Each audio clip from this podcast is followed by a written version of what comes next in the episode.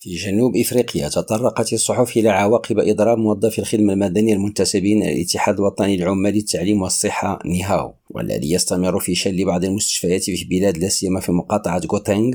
التي تضم العاصمة بريتوريا وجوهانسبورغ. وفي هذا الصدد قالت Eyewitness News إنه تم نشر ممارسين صحيين من الجيش في المستشفيات العامة بعد هذا الإضراب. وذكرت الصحيفة اليوميه أنه تم إغلاق خدمات العيادات الخارجية والأمومة والقسم العلاجي بأكمله في مستشفى مقاطعة ثيل ماجوير وأضافت أن أعضاء نقابة NEHAWU تعهدوا يوم الاثنين بتكثيف إضرابهم من أجل زيادة رواتهم بنسبة 10% لعام 2023-2024